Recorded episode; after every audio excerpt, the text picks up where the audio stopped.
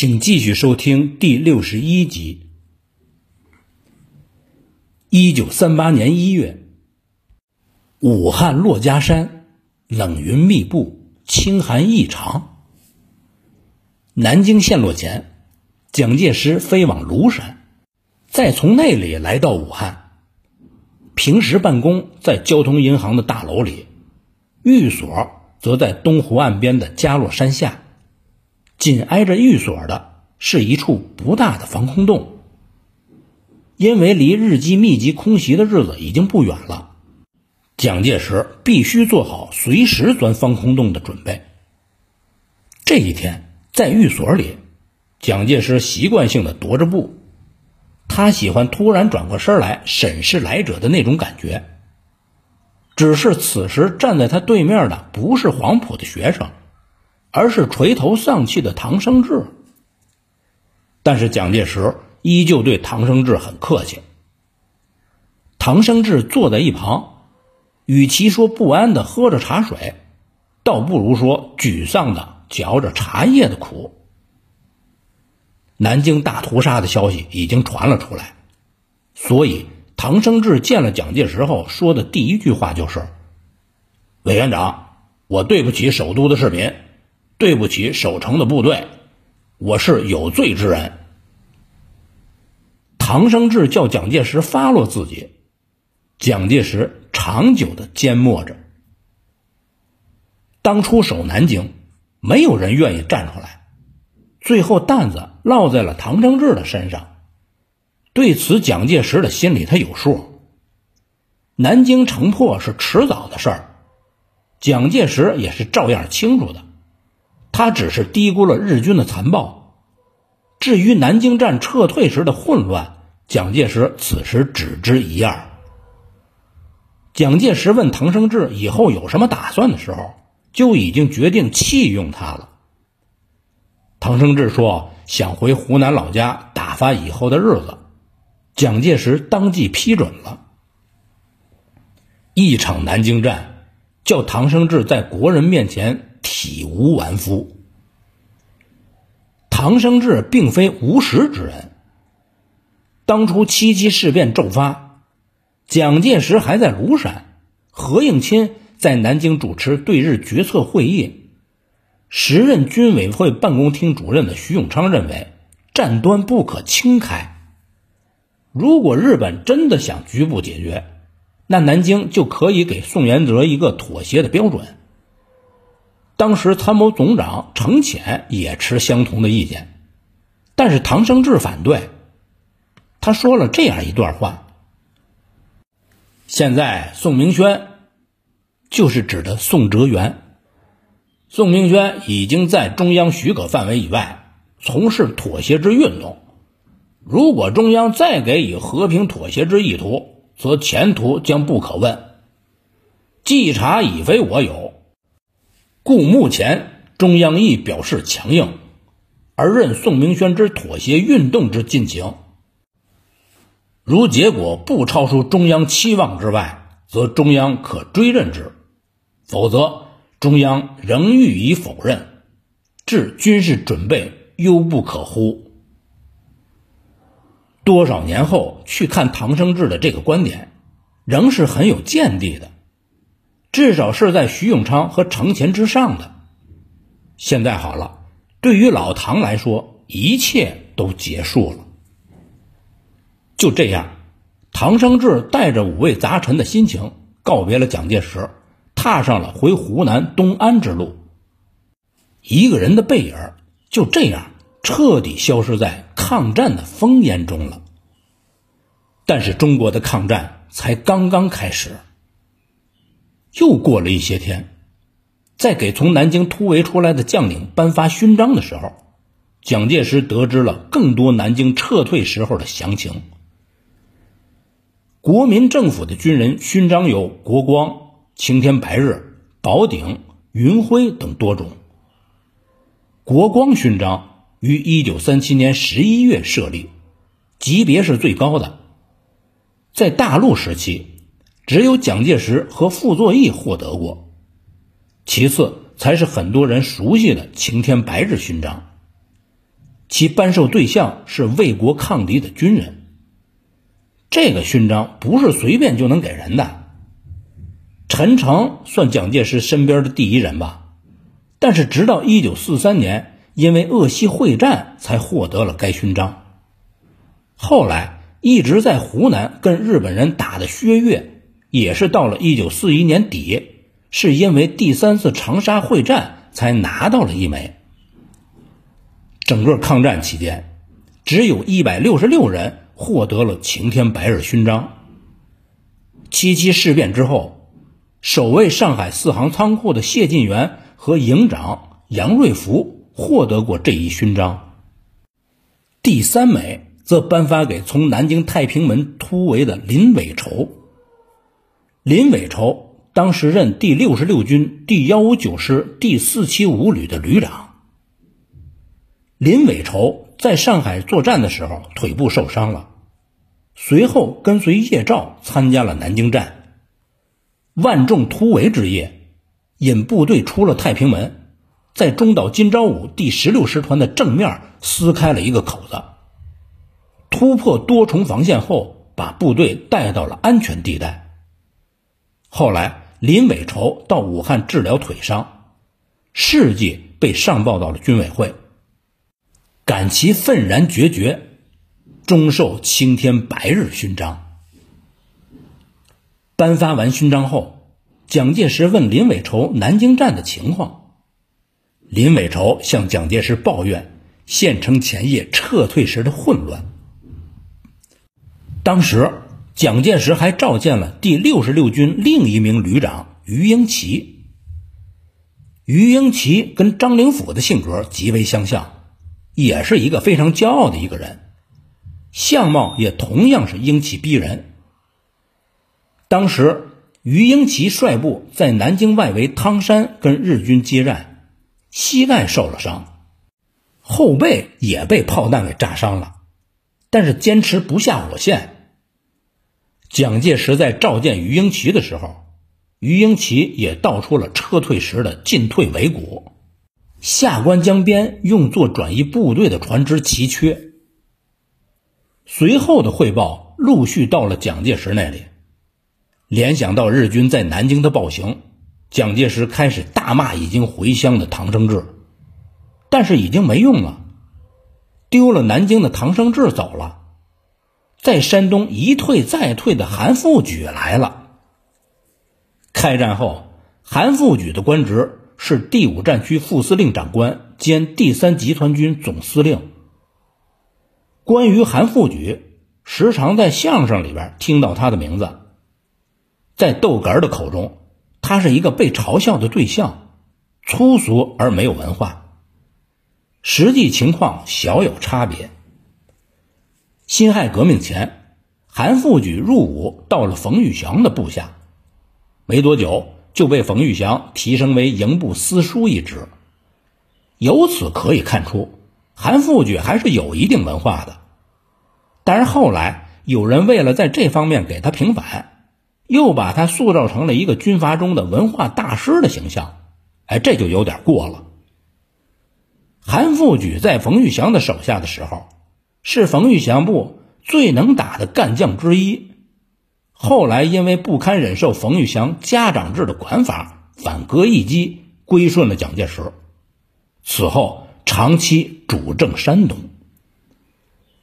这七年，韩复榘确实做了一些事儿，比如吸引梁漱溟到山东搞乡村建设，也拨了一些教育经费。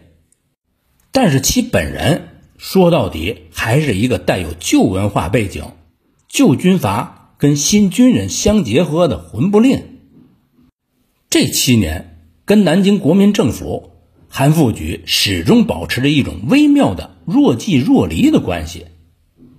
比如，他曾经抵触中央军进入山东，一度还解散了国民党山东省党部，弄死了党部的负责人，如此等等。但是他也没有接受日本人的拉拢。拒绝在山东搞所谓的华北自治运动。一句话，韩复榘的原则是我的地盘我做主，不管是蒋介石还是日本人，都甭想牵着我的鼻子走。中日开战后，韩复榘负责守备津浦铁路山东北段。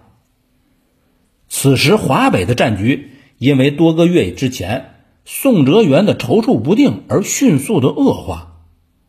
事变发生后，蒋介石曾经命令何应钦调拨给宋哲元三百万发子弹，但是宋哲元无意大战。后来。陈诚在总结第一期抗战的时候说：“首先开辟的就是北战场，但这个开始实在不够良好，以致半年之间，随着平津的实现，冀、察、晋、鲁以及豫省北部的许多名城都相继沦入敌手。身当冀、察军政之冲的宋哲元氏对此。”是应当负大部分责任的，所以一时间整个华北战场在看山西和山东。山西那边的正面战场，阎锡山在八路军的配合下，已经跟日军打了不短的时间了。山东这边就看韩复榘的了，但是韩复榘他不想打。日军进入山东地界后。除了在德州敲打了一下，在济阳有过短暂的交火外，韩复榘就没有组织起任何的抵抗。日军凌厉的攻势叫韩复榘胆战心惊，仅有的一次到前线视察，差点被日军俘虏了。于是炸毁黄河大桥后，他带着部队完全退到了黄河南岸。第五战区司令长官李宗仁。先后两次飞赴济南找韩复榘谈心，但是作用不大。韩复榘认准了一个理儿：日军太强大，跟人家打只能叫自己的部队白白损失掉。上海和南京都守不住，让我守济南，开玩笑呢嘛！所以，尽管李宗仁以战区司令长官的名义下令叫韩复榘守济南，一旦城破。就带人到沂蒙山打游击，但还是被韩复榘给拒绝了。他只在济南留了一点人，自己带着主力先弃城而逃了。先不提这是一场卫国战争，仅就在战场上违抗军令这件事儿，就够韩复榘喝一壶的了。作为军人之大忌，放在哪个时代那都是杀无赦的。但是韩复榘他不怕，为什么呢？一个是习惯了，军阀习气那么多年了，打蒋介石他都打了好几回了，李宗仁的命令算个屁呀！再者是后退有什么关系呢？首都南京不都丢了吗？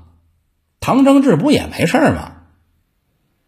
此时的韩复榘处于一种恍惚的状态，他还不想倒戈当汉奸。但又觉着血拼日军没什么意义。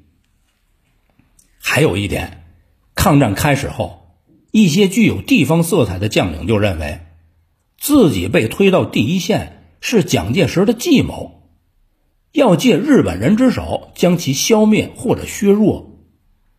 韩复榘就是这种心态，所以他要保存实力。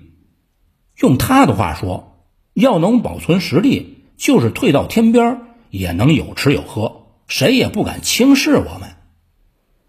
于是，韩复榘从济南退到了泰安，把自己的物资全部转移到平汉线上的罗河车站。军委会叫他在泰安构筑阵地，韩复榘是置若罔闻，又准备退出泰安。李宗仁劝说，韩复榘很不客气的回应。首都尚且不守，区区泰安如何守得住呢？韩复榘又从泰安退到了济宁。李宗仁打电话给韩复榘，韩复榘又说：“全面抗战何分彼此啊？”李宗仁也是没办法了，就把原话转述给了蒋介石。蒋介石立马被气了个倒栽葱。韩复榘那意思是。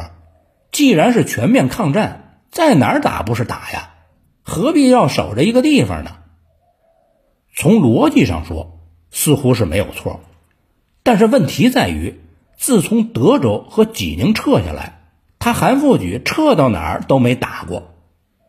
至此，京浦线洞开，第五战区司令长官部所在地的徐州也暴露在日军的面前。有人问韩复榘对山东战局的看法，韩复榘的回答是：“我认为山东是守不了的，我们打不过日本人，唯一的办法就是保存实力，把军队撤到平汉线以西，等待国际上的援助，然后再反攻，别的出路没有。欧美是不会让日本独吞中国的，这些道理蒋介石肚子里比我明白的多。”还装什么样子呀？淞沪在打，南京在打，山西在打，河北平原虽然打得不好，但也在打。到了山东这儿，韩复榘轻易的就跑了，而且还振振有词，这是蒋介石和武汉军委会没法容忍的。严重的事情还不止于此。南京失陷后。蒋介石通过戴笠的情报部门拿到了韩复榘和刘湘往来的密电。抗战爆发前，何应钦奉蒋介石之命到四川整军，想叫川军国军化，但是七七事变突发，何应钦回南京主持对策，整军暂时停止。刘湘认为这个事儿到此也就打住了，所以。到南京开军事峰会的时候，表示将出人出粮，但随后跟蒋介石一谈，蒋介石说整军还会继续下去。刘湘自此又开始嘀咕了，加上后来南京陷落，政府机关将全部西迁四川，刘湘作为一方割据诸侯，气数将尽，同样不得志的韩复榘的身影。在此时，出现在刘湘绝望的窗户外边，两个人互相是招了招手。最初的时候，韩复榘听从了幕僚的建议，计划带着手里的四五万军队转移到陕西的汉中，在蒋介石和日本人之间来一个自保。在跟刘湘联系上后，又表示支持刘湘拒蒋入川，先促使。四川独立于蒋介石的国民政府之外，再跟日本谈判，倒蒋使其下台。韩复榘甚至讲到，他可以兵进襄樊，率军偷袭武汉，生擒蒋介石。在今天看来，这显然是个通天计划。他韩复榘有那么大胆子，敢动蒋介石？其实啊，对那一代的军阀来说。这样的计划还真不算什么。具体到韩复榘，他追随冯玉祥多年，一会儿拥蒋，一会儿又打蒋，从背后捅蒋介石一刀，常见的很。虽然蒋介石也习惯了地方军阀对他明里暗里的抵触，但在抗战之初就出现这样的事儿，还是震惊不小。不处理刘湘和韩复榘。很难说不会造成多米诺骨牌效应。韩复榘代表着一线将领，不严惩的话，以后军令就没法下达；刘湘代表大后方的将领，不解决的话，四川以及云南的龙云那边就会陷入巨大的动荡。相比之下，蒋介石对刘湘的愤怒远在韩复榘之上。道理很明显，这还不算完。在戴笠报上来的密电中，还看到了宋哲元的名字，但是戴笠告诉蒋介石，宋哲元是否真的参与了还不能确定。就在这个时候，宋哲元主动联系蒋介石，告诉蒋介石，韩复榘和刘湘正在密谋，欲策动事变，要他加入反蒋的集团，但是被他拒绝了。宋哲元提供的情报太及时了。本来蒋介石对宋哲元并没有好感，但这个时候宋哲元提供的消息叫蒋介石对宋哲元是另眼相看。后来宋哲元入选人数寥寥的军委会委员，很难说不是因为在此时立的功。刘湘因为胃病正在武汉的医院里疗养，蒋介石决定先解决韩复榘。为此，特意跟何应钦、白崇禧、陈诚三个人开了秘密会议。陈诚要求严厉制裁韩复榘，白崇禧则认为，如果不制裁他，全国一百八十多个师、四十多个旅就没法指挥了。一向温文尔雅、不急不慢的何应钦也恼火了，他跟蒋介石说了一句话，原话是：“如果让韩复榘自由进退而不加以制裁，则民心士气必将受到严重的影响，应以军法严办，以收杀一儆百之效。”蒋介石还是沉得住气的，对付旧军阀，他绝对有一套。而且一点也不出头，属于那种谈笑间强弩灰飞烟灭的状态。一九三八年一月初，蒋介石叫侍从室主任钱大钧发了个通知：一月十号在河南省政府所在地开封召开第一战区和第五战区联席会议，两个战区军以上没有作战任务的将领都必须参加。之所以强调这一点，就是因为上一次李宗仁于徐州召集第五战区会议的时候，韩复榘已经推脱过一次了。随后，蒋介石把电话打到了韩复榘那儿。为了避免韩复榘的怀疑，蒋介石打电话的时候还是走了一下程序，先问了山东的战况。韩复榘一时间找不出应对的词儿。只是说形势不太好，日军的攻势太凶，他有负委员长的重托。